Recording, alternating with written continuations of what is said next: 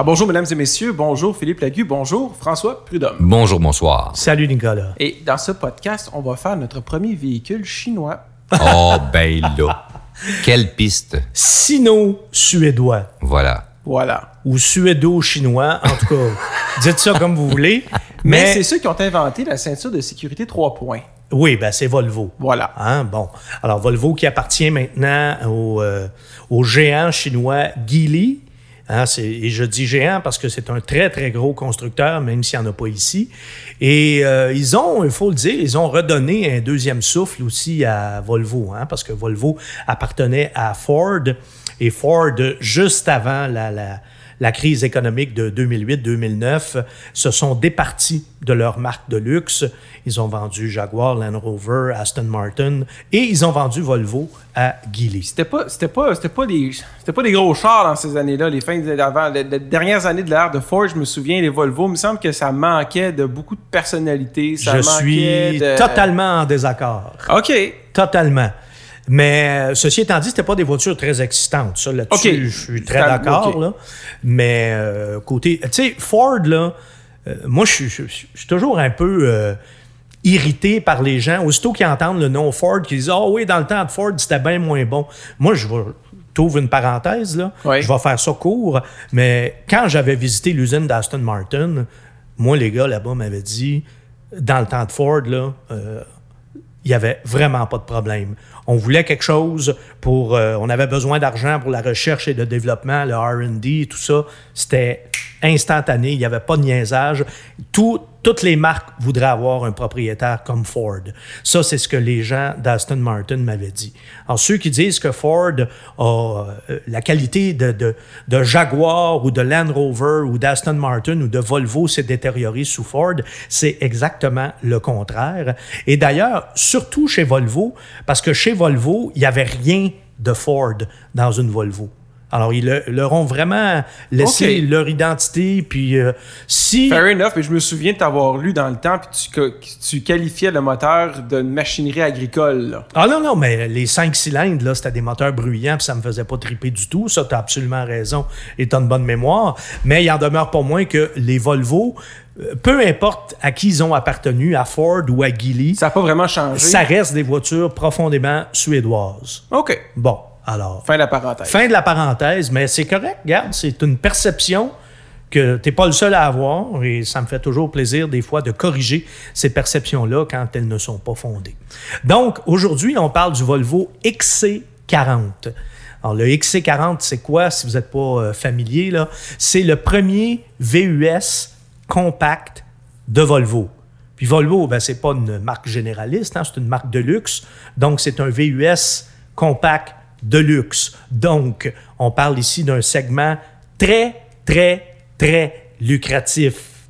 Un segment qui comprend les très populaires euh, joueurs allemands, là, BMW X1, BMW X3, Audi Q3, Mercedes, le GLA, GLB, mais aussi les Japonais. hein, Lexus, Lexus avec le NX, exactement. 50, l'RDX. Exact. Puis les Américains qui sont là aussi, avec maintenant, avec le Cadillac euh, XT4. XT4 et Lincoln qui avait le MKC qu'on vient de, de- de changer et de changer de nom aussi, qui s'appelle désormais le Lincoln Corsair. Puis il y a Jaguar même Avec qui est là. l'e-Pace, ben avec oui, le- format. Segment populaire et populeux. hein, Oui. et la, la multitude des modèles. C'est euh, c'est bien dit, c'est exactement ça.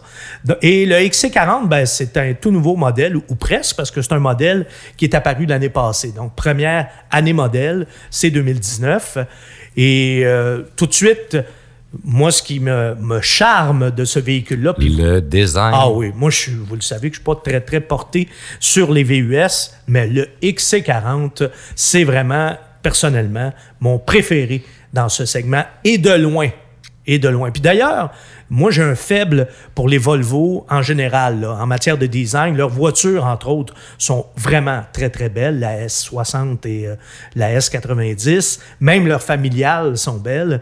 Et euh, leurs VUS, ben, en plus d'être beaux, ils réussissent à se distinguer. Et, Ce qui n'est pas donné à tous les modèles. et ça, ça mérite d'être souligné parce qu'en général, il n'y a rien qui ressemble plus à un VUS qu'un autre Ouais. VUS. hein. Carrosserie à deux volumes en plus, là. Tu- Ça revient souvent au même. Déjà, c'était un peu, un peu limité. Oui, mais avec les couleurs deux tons, justement, il arrive à se démarquer un peu. Le deux tons est réussi, puis le côté aussi un peu euh, euh, boîte, le Ouais. carré, Ouais. mais qu'ils ont un peu arrondi dans les, les angles. Fait que c'est- ça fonctionne bien. C'est correct, ça fait, ça fait, malgré tout, ça fait quand même, ça reste très européen. Oui. Ça, Il y a une certaine personnalité dans le modèle, puis ça, c'est ça qui est agréable. moi, de loin, je trouve qu'elle a l'air d'une Mercedes. C'est, euh, Ouais. Vite, il vite, y, a- il y il y une carrure, en tout cas le nez, je trouve que le nez, il y a une carrure à très, qui fait très Mercedes, je trouve. euh, puis en tout cas, c'est pas que j'ai. Il y a un certain mais- esprit de solidité dans le design. Tu sais, Ouais, le look aussi. moderne, Ouais. ça, ça a l'air Oui. solide, ça a l'air- c'est, c'est- c'est agréable. Mais très beau aussi. Ben, c'est pas, Ben oui, moi, j'ai trouvé, j'ai trouvé ça populaire de, de la façon dont les gens regardaient le véhicule. Le- Les gens, j'ai eu des longs, des longs regards quand je me, j'ai circulé avec ce véhicule. En tout cas, moi, c'est très, très rare qu'un VUS me fait craquer, là. Mais celui-là, vraiment, il me fait craquer. Bon, ben, écoute, ça a l'air que je suis pas le seul qui fait craquer. Nicolas, tu le trouves beau. François Oui, aussi. très beau, oui. Bon, là- là-dessus, il y a unanimité, ce qui est plutôt rare ici. Alors, ça mérite d'être souligné. Et euh, l'habitacle, euh, personnellement, encore une fois, j'ai trouvé ça aussi beau à l'intérieur qu'à l'extérieur. Ceci étant dit, ça ne veut pas dire que c'est parfait. hein. Moi, j'ai conduit cinq Volvo depuis le début de l'année et à chaque fois, j'ai dit des très gros mots Oh, à cause du système multimédia l'écran. L'écran. l'info-divertissement et que j'ai trouvé et que je pourrais aussi appeler l'info-divertissant. Et est-ce que tu aurais noté peut-être une absence de bouton, euh, Ben oui. Philippe? Non, mais c'est ça qui est, le, qui est le problème. C'est un irritant majeur pour plusieurs raisons. D'abord, tout passe par l'écran tactile et ça, c'est vraiment une source de distraction. C'est drôle venant de, venant de, de Volvo qui C'est- Ouais. représente ouais. On- l'incarnation de la sécurité automobile. Voilà. Là, là, là, je ça, semble, capote. là. ça semble contradictoire. C'est très, très contradictoire parce que c'est aussi dangereux que le cellulaire au volant. Et en plus, ils ont intégré toutes les commandes dans le dans l'écran tactile. Donc, les commandes euh, des accessoires euh, chauffants, le volant, les sièges, Pas les clignotants, les essuie-glaces, toujours? euh, ben, quasiment, Non, non, mais... mais- le chauffage et la climatisation. Alors, encore une fois, euh, c'est tout sauf une bonne idée parce qu'oubliez, non seulement c'est très distrayant, mais en plus, si l'écran plante, parce que c'est de l'électronique puis de l'informatique, là, ne l'oublions pas. Alors, si l'écran a une, a une panne, on fait quoi? On n'a Ah, plus de chauffage, on n'a plus de climatisation, on n'a plus de siège euh, ventilé. Gros problème, là. Gros problème. À vrai dire, on- en général, on aime bien les systèmes qui ont, un, qui ont un peu plus de boutons. Puis là, le fait d'avoir centralisé ça, ça, il y a beaucoup de, de- de demandes qu'on va faire, qu'on va devoir faire en deux étapes. Si on veut agir sur quelque chose, ça risque d'être en deux étapes, ce qui est plus compliqué. Plus Moi, long. je me souviens dans le temps, dans les années 90, où ce que le, le- le tableau de bord qui avait le plus de petits boutons possible, c'est ce qui me faisait triper quand j'étais petit. Puis maintenant, on est rendu avec des écrans, il n'y a plus de boutons. Ouais, c'est pas évident ce transfert-là vers le- une ergonomie sur un écran plat qui a pas de feedback aussi. Hein. Tu pèses sur un, c'est pas comme peser sur un vrai bouton. Il faut s'aligner comme il faut. Il faut, faut, faut regarder euh, plus. Donc quitter la route euh, des yeux, c'est pas, euh, pas toujours idéal. Non, c'est vraiment pas idéal. Moi, j'ai vraiment pesté contre euh, cet écran.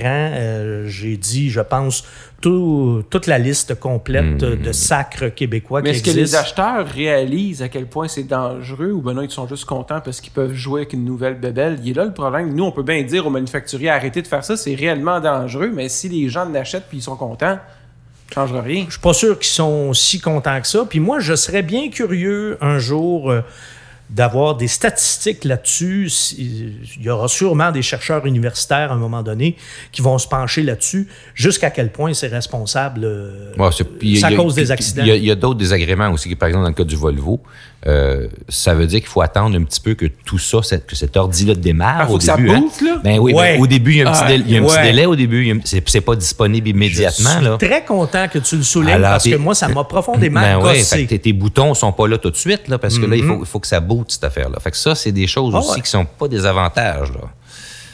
Puis quand il fait très, très froid, parce que moi, j'ai eu des grands froids pendant ma semaine d'essai, mais ça prend un petit peu plus de temps. Puis tu sais, quand tu gèles, là, puis qu'il fait moins 30, là, t'as hâte en Moses de partir tes sièges chauffants? Donc, OK. Voilà. On pense qu'on l'a dit. On n'aime pas, hein? On n'aime pas. Il est, il est beau. Il est beau, mais... Pour l'instant. euh, Mais il n'y a, pas- il y a pas juste ça dans le véhicule. Ah, puis Bon, bon. ben, juste pour finir avec l'écran tactile aussi. En plus, il est pas, il est pas convivial. là. Ouais, La c'est- radio, ah, c'est compliqué. Puis, ah, non, moi, mais j'ai rien aimé de cet écran Ça a pas tactile. passé. Non, pas, pas en tout. Merci. Ça, ça fait du bien. bon.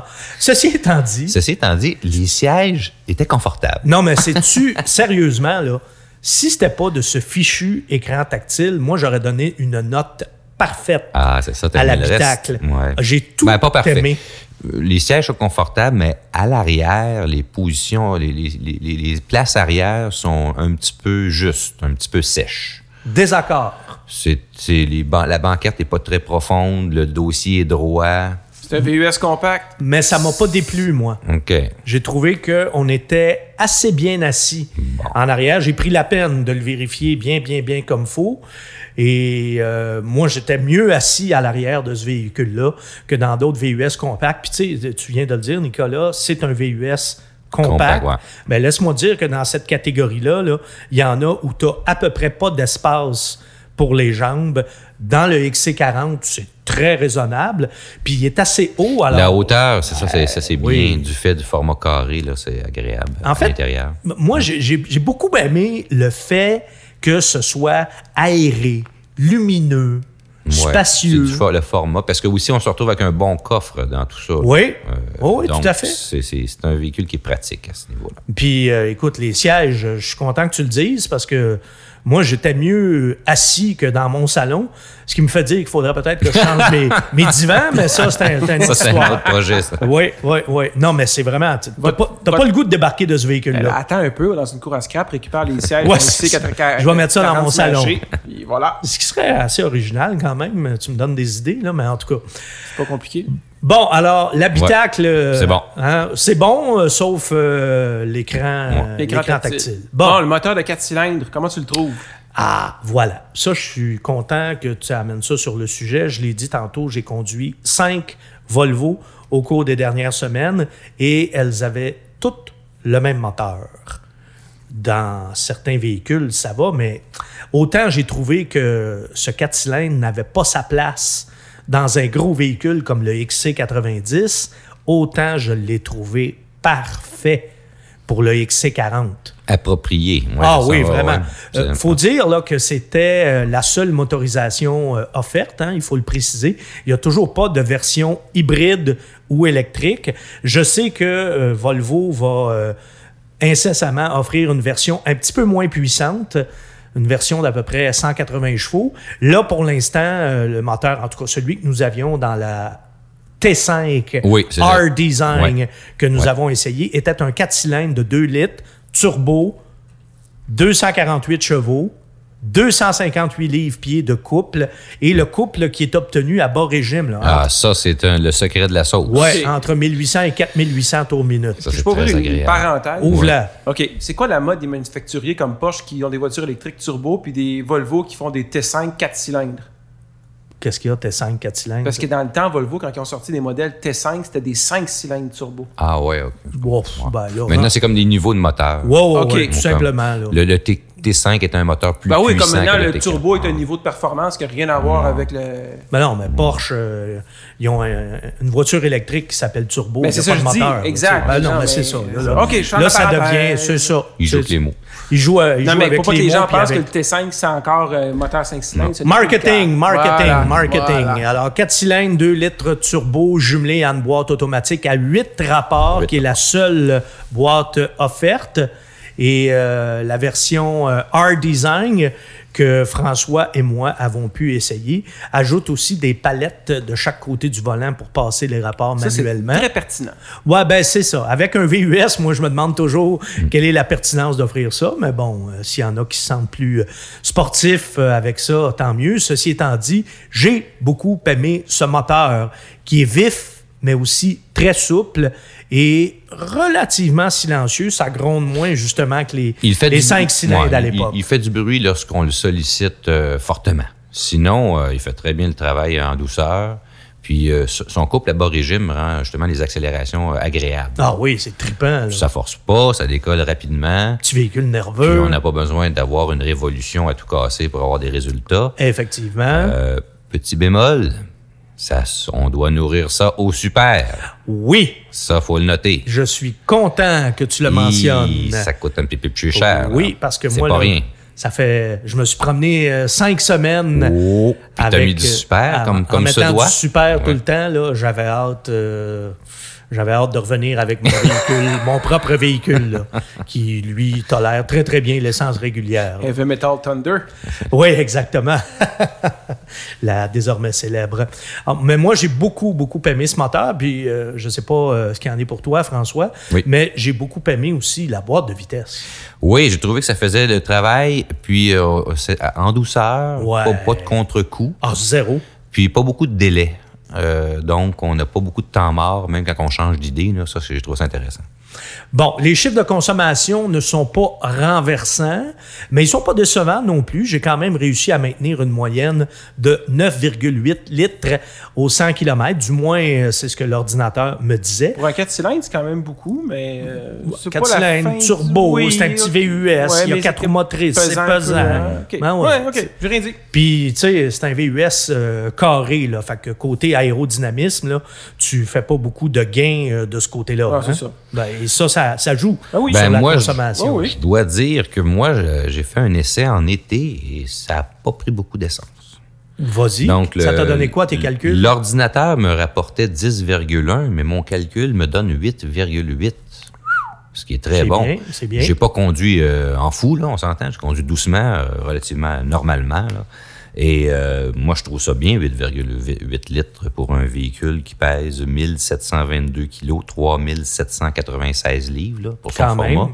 C'est- C'est c'est très bien. Bon, puis euh, 8,8, ben, c'est 1 litre au 100 km de moins que ce que j'ai fait. Mais justement, tu l'as conduit en été. Moi, je l'ai eu euh, en plein hiver. Et je l'ai eu alors euh, qu'on... Ben, en fait, j'ai traversé une tempête avec.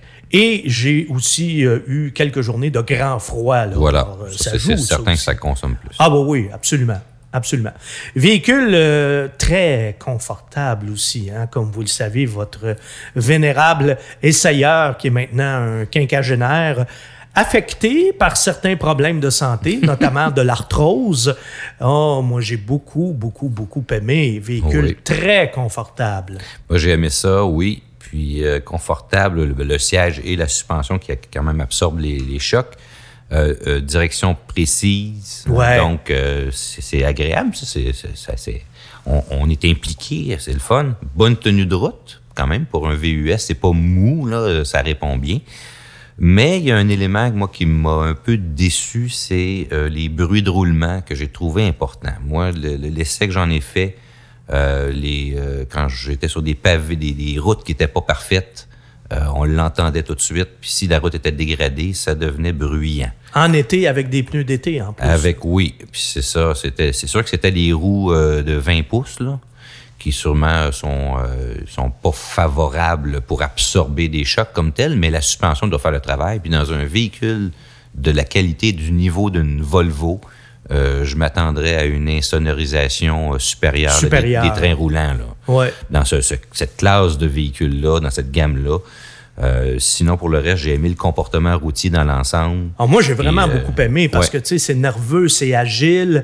La direction, je suis content que tu en parles parce que Volvo, là, ça, là, s'il y a une, une marque qui avait des directions anesthésiées, c'était vraiment Volvo. Alors ça, au moins, j'ai aimé ça avec le XC90. En fait, l'agrément de conduite, ça n'a jamais fait partie de l'ADN des Volvo. Alors, ça mérite doublement d'être euh, souligné. Moi, j'ai été surpris d'avoir autant de plaisir avec euh, ce Dans ce véhicule. véhicule-là, Ah oui, oui, vraiment. Moi, j'ai eu un petit coup de foot pour euh, ce, ce VUS-là. Ah, fun, ouais, au point où je me disais, OK, si j'étais obligé d'avoir un VUS, là, oh, On euh, le met sur la liste. ben, on le met sur la liste, mais attention, il faut se protéger, là. Hein, garantie prolongée euh, qui s'impose les ici. tanks, c'était dans un autre temps, là. Oh, Voilà, je suis content que tu le dises, euh, parce que les Volvo indestructibles et inusables, ça, c'était dans l'ancien temps. Les bonnes vieilles 240. Ouais, exactement. Mais là, on n'est plus là, là. Hmm? Depuis que les Volvo euh, ont arrêté un petit peu d'être des Volvo aussi, ils ont voulu plus ressembler à, à BMW ou à Mercedes, ce qui était peut-être pas. Moi, j'ai toujours trouvé que les Volvo avaient perdu leur identité à ce moment-là, quand elles ont voulu euh, s'embourgeoiser et surtout se, Ben, Avant, Volvo, se c'était pas, raffiner. c'était pas une marque. C'était ce que j'appelle une marque semi-de-luxe. Oui, c'était vraiment un cheval Ouais. entre un constructeur généraliste et une marque de luxe. C'était comme une espèce d'étape intermédiaire. Là. Euh, là, on a vraiment voulu se mettre à niveau avec les marques de luxe, beaucoup d'électronique et tout ça. Et ça, c'est un virage que Volvo a mal vécu, notamment sur le plan de la fiabilité. hein. Puis ceux qui disent Ah, ben ça, c'est à cause des Chinois ou c'est à cause de Ford. Non, non, non. Ça, ça a commencé dans les années 80. Et je peux en témoigner personnellement. J'ai déjà travaillé pour un concessionnaire sur la rive sud qui vendait Hyundai et Volvo. Et à les, les journées de grand froid, là, c'est des Volvo qu'on voyait arriver sur la remorqueuse. Ah, là, ben, je- à la pelletée. Là. Je, té- je- je témoigne, mon père qui a eu une Volvo pendant très longtemps, l'hiver, quand il faisait froid, on le savait très bien pendant une chance sur deux de pas aller à l'école parce Oh. que l'auto ne partait pas. Mais c'est pas des jokes. Non, non, mais j'en Le doute char pas. partait pas. Ben voilà. Pour vrai, là, j'ai, vrai- j'ai connu ça. Je- c'est- c'est, c'est pas des blagues. Ben non, moi aussi, et à même époque à peu près. Là. Ah oui. Donc, euh, Mais on n'est plus là. La Volvo indestructible, là, et, euh, que- avec laquelle on peut faire 400-500 000 km, là, c'est, c'est fini, ça. Donc, la garantie prolongée est maintenant un incontournable. D'ailleurs, les problèmes de fiabilité de Volvo ont été euh, assez documentés au cours des dernières années, que ce soit euh, par des sources québécoises comme euh, Protégez-vous ou des sources américaines comme le Consumer Report. Euh, alors, j'ai une petite hésitation à le recommander à cause de ça, du moins pour un achat. Et ça, c'est vraiment à cause de la, fi- de la fiabilité. Mais si vous achetez, là, la garantie prolongée est incontournable. D'ailleurs, François, si on achète, Combien ça coûte? combien ça coûte? Alors, le véhicule qui a fait l'objet de l'essai, qui était la version Air Design T5, ça se vend 55 740. On parle d'un véhicule tout équipé. Vraiment tout équipé. Oui, là. oui. R-Design, là, c'est, c'est la plus euh, toute garnie. Il y a pas mal là. tout là-dedans. Oui, oui, Et tout euh, le prix de base est de 41 765 Pour un XC40 euh, avec un moteur un peu plus petit. un petit peu plus petit en plus. Alors, euh, ça vous donne quand même un bon portrait de, du Volvo XC40, véhicule que, je, je le répète encore une fois, j'ai beaucoup aimé. Si vous prenez ça en location, ben ça, il n'y a pas de problème. hein. La fiabilité, à ce moment-là, devient un élément beaucoup moins important. Et si vous achetez, ben là, on vous a fait les mises en garde euh, qui s'imposent. Ceci étant dit, euh, ça fait quand même partie de mes bonnes surprises de l'année. J'ai vraiment eu, moi, un petit coup de foudre pour euh, ce véhicule-là. Je sais pas si tu as aimé ça autant Oui, que moi, tout François. à fait. Oui. Il, Ben- est, il, est, il est joli, puis il est, il est intéressant et utile en même temps. Mais j'arracherais l'écran tactile. Mais ça, c'est une autre histoire. Bon, ben sur ça, messieurs, hey, c'était très, très, très intéressant comme podcast, surtout de Volvo. On n'en a pas fait souvent. Euh, C'était notre première. Ben oui, c'est ça. Premier char chinois. Donc, euh, merci Philippe, merci François. Merci. On se À retrouve euh, tout le monde pour un prochain podcast. Salut, Nicolas. Salut.